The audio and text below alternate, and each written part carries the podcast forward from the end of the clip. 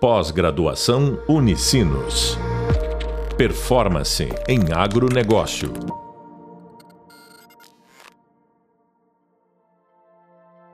Olá, bem-vindos ao podcast da disciplina Análise de Cenários, Perspectivas Econômicas e Análise de Tendências de Mercado para o Agronegócio. Sou o professor Vilmar Plaitsky e no podcast de hoje vamos fazer uma análise do setor do agronegócio.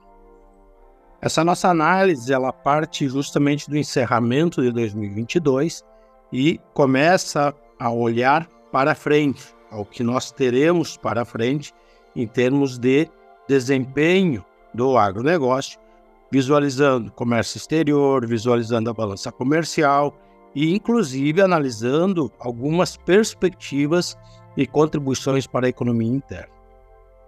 E essa nossa análise ela parte justamente do, da forma como terminamos 2022. Nós terminamos 2022 com um crescimento muito interessante, onde nós tivemos uma retomada do volume de vendas e de exportações, e nós começamos 2023 uh, abrindo de novo ou atingindo, por exemplo, no primeiro mês, recordes de 10,22 bilhões de dólares.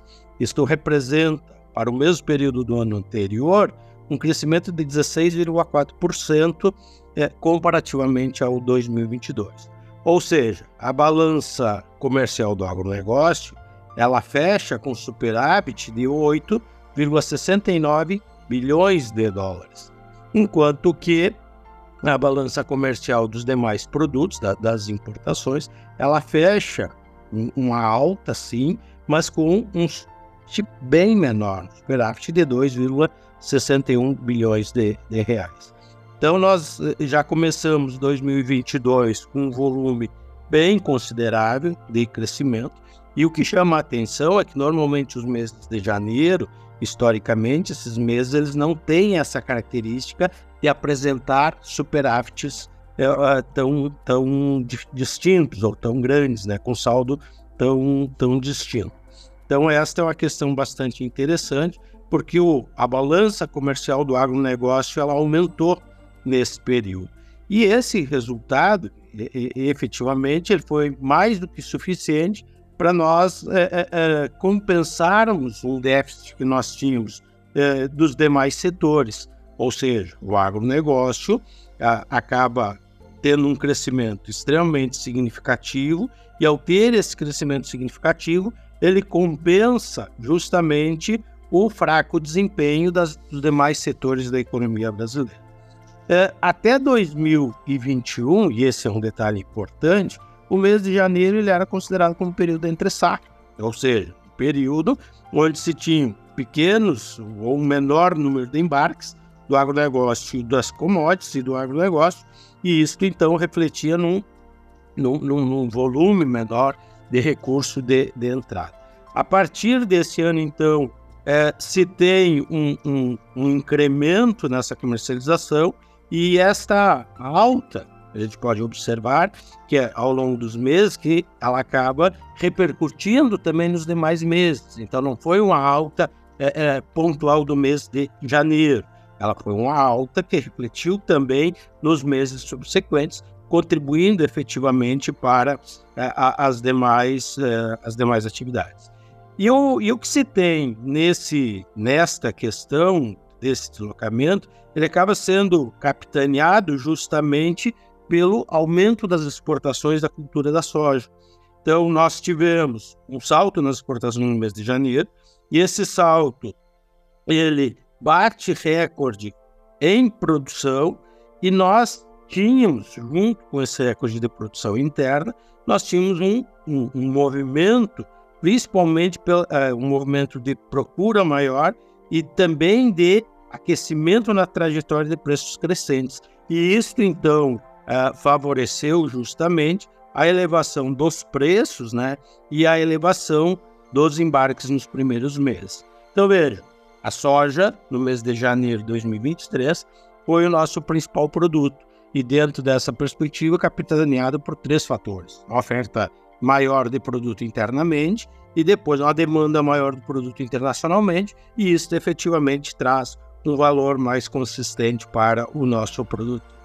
Um outro destaque que tem nesse ano também foi em relação ao milho, onde nós tivemos um, um, um volume de exportação de, de milho eh, referente a 1,77 bilhões, ou seja, o milho também ocupou uma posição de, de destaque, representando em torno de 17,3% do total de, do volume de exportações, e se referindo ao grão.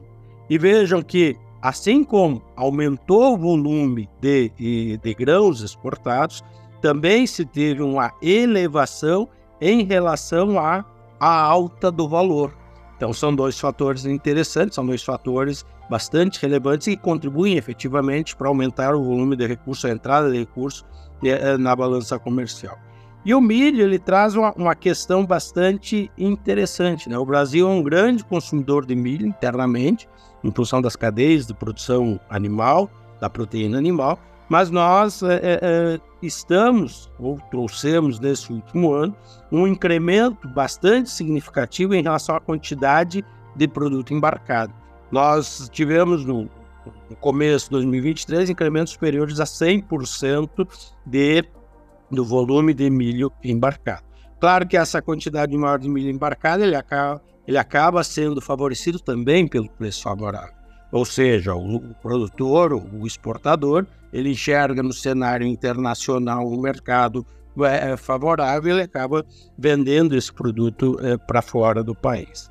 Então vejam, se de um lado nós temos uma recuperação na produção do milho, nós temos também um crescimento, e aí comparativamente à produção, é superior a 30%. Então nós tivemos um incremento de produção de milho também. E, e, é importante que se diga né, que dentro do agronegócio, essa oferta de produção, ela, ela é uma característica importante na organização e nas estratégias de venda. Porque nós dependemos das condições climáticas, nós dependemos de safra, nós dependemos de entre safra, nós dependemos de, de das condições de clima para produzir.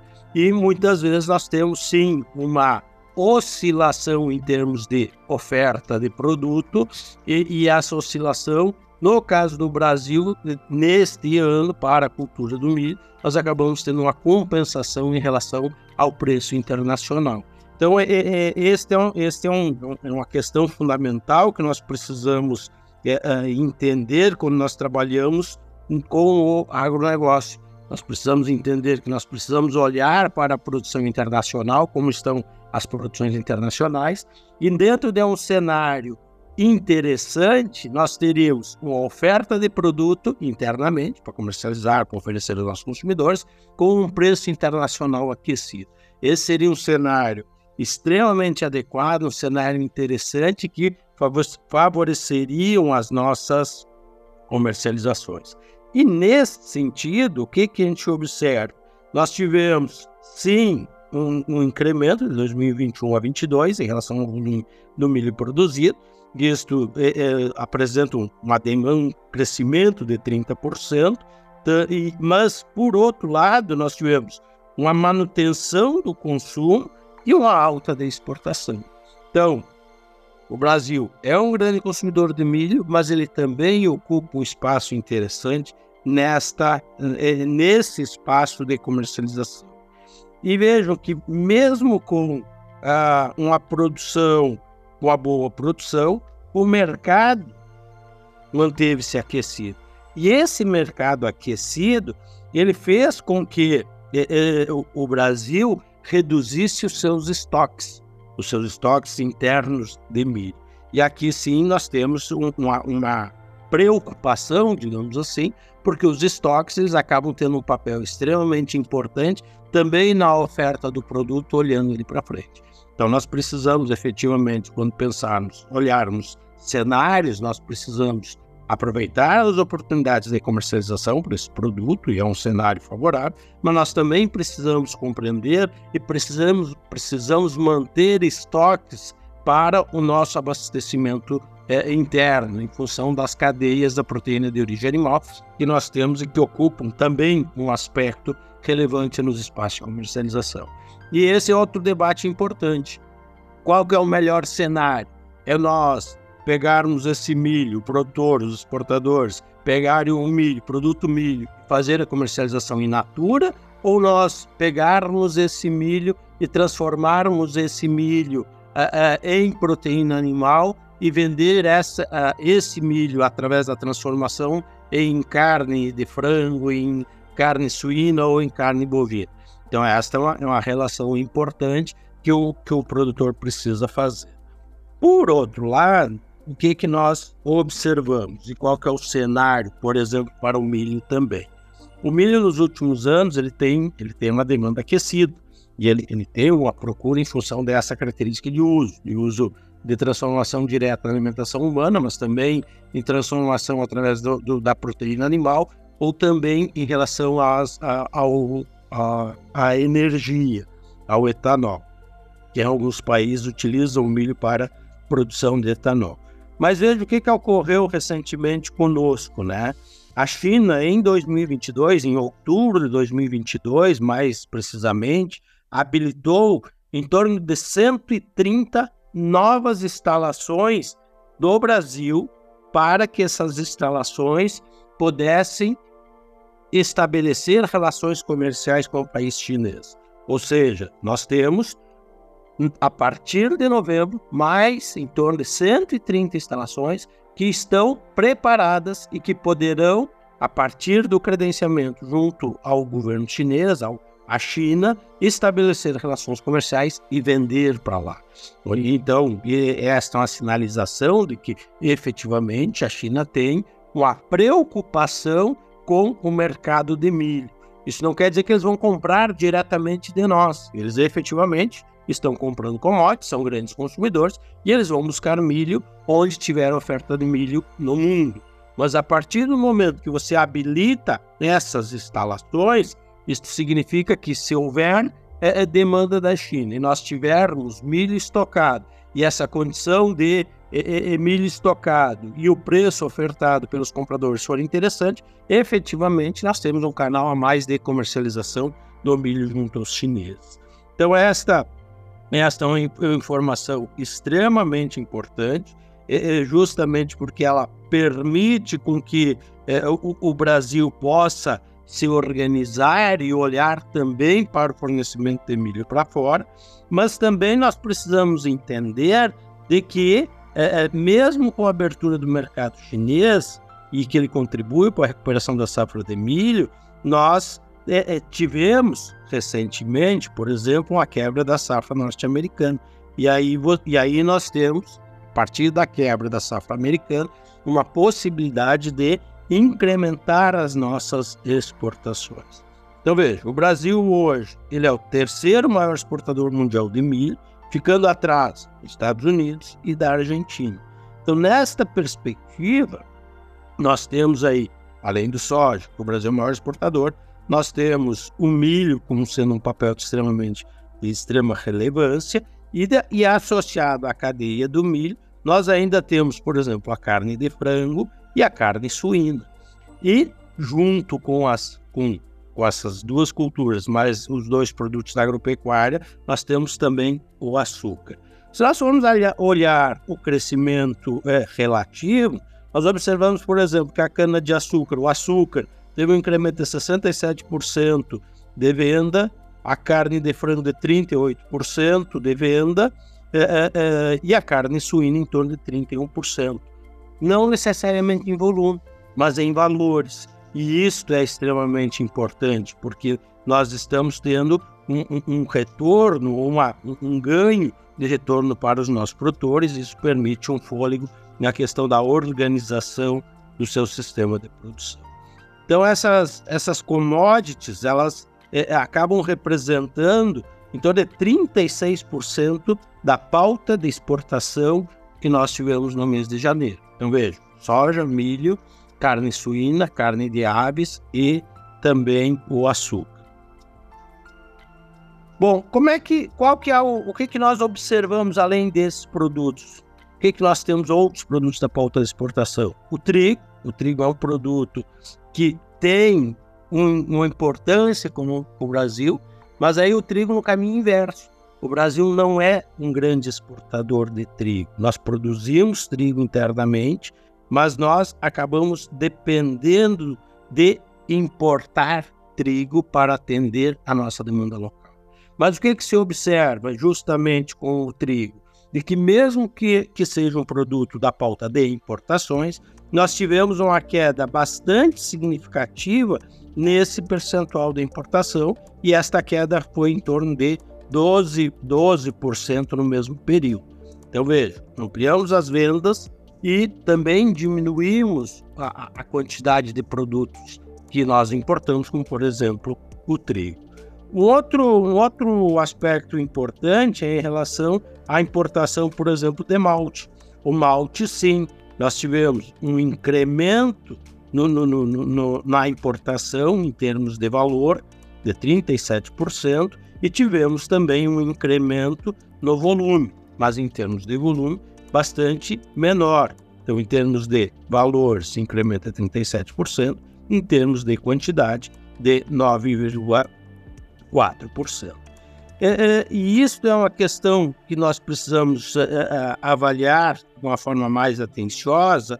Por quê? Porque no, o, assim como o trigo, o Brasil ele é dependente da importação de cevada. E esta cevada é justamente o principal produto, a principal matéria-prima para a produção de cerveja no Brasil. E, e esse trigo e esta cevada, ele a, a, a, tem como origem principalmente a região da Rússia e da Ucrânia. E nesta região nós temos em torno de um terço do trigo e da cevada comercializada, produzida mundialmente. Então, a extensão do, do conflito na região é, entre Rússia e, e, Ucrânia, efetivamente ele poderá também é, é, refletir nesta é, é, relação, nesse comprometimento da nossa balança comercial, uma vez que são dois produtos relevantes, que nós somos grandes é, importadores e que podem interferir na nossa balança comercial.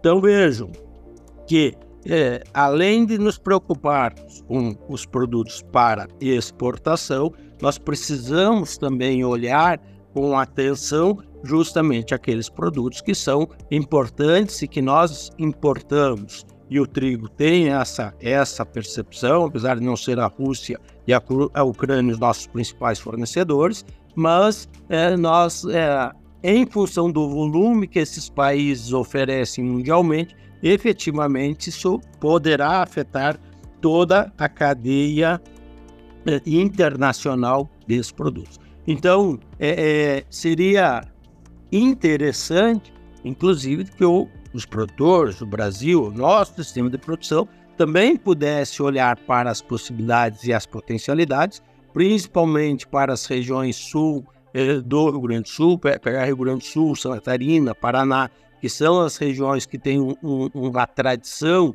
e possibilidades e potencial de produção desses produtos, e observar de que forma os sistemas podem ser integrados para diminuir essa dependência ou pelo menos incrementar o volume de produção desses dois produtos que nós temos é, na pauta de importação é, percentuais bastante significativos. por outro lado, por exemplo, nós temos um risco, e aí é uma questão importante, para 2023, de redução dos volumes de produção de soja e de milho, em função das diversidades climáticas. Então, esta é uma questão que nós ainda precisaremos observar, e ao observar essas, mudanças, essas condições climáticas para as principais regiões produtoras dessas duas culturas, centro-oeste do Brasil, a região é, é, sul, é, sul do, do Brasil, efetivamente poderão sofrer ou ter uma diminuição da oferta desses produtos. E a pergunta que fica é justamente, em ocorrendo uma adversidade climática, uh, quais serão os impactos em relação à manutenção dos mercados desses produtos, inclusive com o cumprimento dos contratos que nós temos ali à frente, e de que forma estas, esse risco de, de, de alterações, de mudanças na, nas adversidades climáticas poderá comprometer ou é, é, interferir no preço desses, dessas commodities. Mas esta é uma situação que nós temos, de que nós temos uma situação com a demanda internacional aquecida e de que justamente se tem uma perspectiva de manutenção dos preços das commodities e que se tenha efetivamente uma participação ainda maior do agronegócio brasileiro na balança comercial do país. Você então acabou de ouvir o podcast Análise do Setor do Agronegócio, com o professor Vilmar Bruckleitz. Nesse podcast, nós abordamos o comércio exterior do agronegócio é, do Brasil, a balança comercial e o comportamento dessa balança, o total do agronegócio e as perspectivas de contribuição do agronegócio para a economia interna. Assista ainda o Ubivisual Tendências de Mercado e Cenário Nacional e Internacional para o Agronegócio Brasileiro e o Hub de Leitura Mercados e Cenário nacional e internacional para o agronegócio brasileiro e demais tendências, uh, referências sobre o assunto. No próximo podcast abordaremos tendências e cenários para o mercado do agronegócio. Até breve. Bons estudos. Pós-graduação Unicinos. Performance em agronegócio.